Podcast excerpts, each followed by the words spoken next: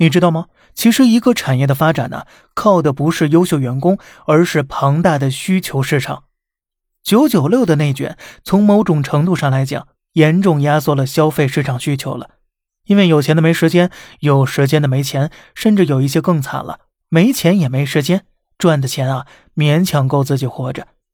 有钱又有时间的，那是极少部分人。他们的消费非常有限，而真正能拉动消费的，正是有钱又有时间的人。没有消费，员工再优秀、再努力啊，都是没用的。如果消费市场蓬勃，庞大的人口不但有钱，而且有时间，他们有大把金钱和时间可以用来享受生活。他们会玩、会消费、会社交，这样一来就会创造出大量的需求来。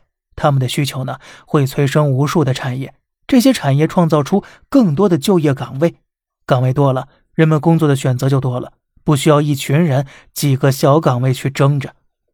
从整体市场看来，九九六不但无用，而且是在自掘坟墓的，因为九九六消耗的是消费市场。如果劳动法健全且严格执行，首先保护的是良性竞争和消费市场。工业社会和农业社会的最大区别呀，就是工业社会需要不断消费。如果奋斗影响了消费，那么躺着呀，可是比卷着强的。资本家野蛮生长后啊，也必须面临消费疲软带来的产业萎缩。所以，让利给底层，建立良好的秩序，通过福利和假期来保护消费市场。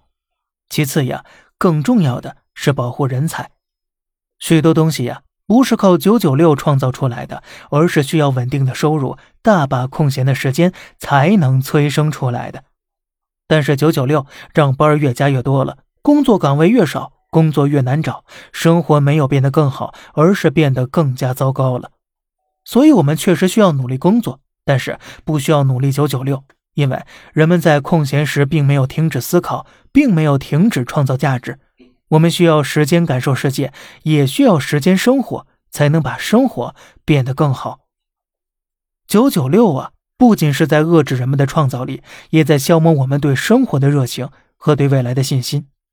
勤劳致富是农业社会，多种粮食多收获。到了工业社会呀，勤劳可能不仅不能致富了，还有可能致穷。未来的科技社会需要的更加是创造力和想象力的世界。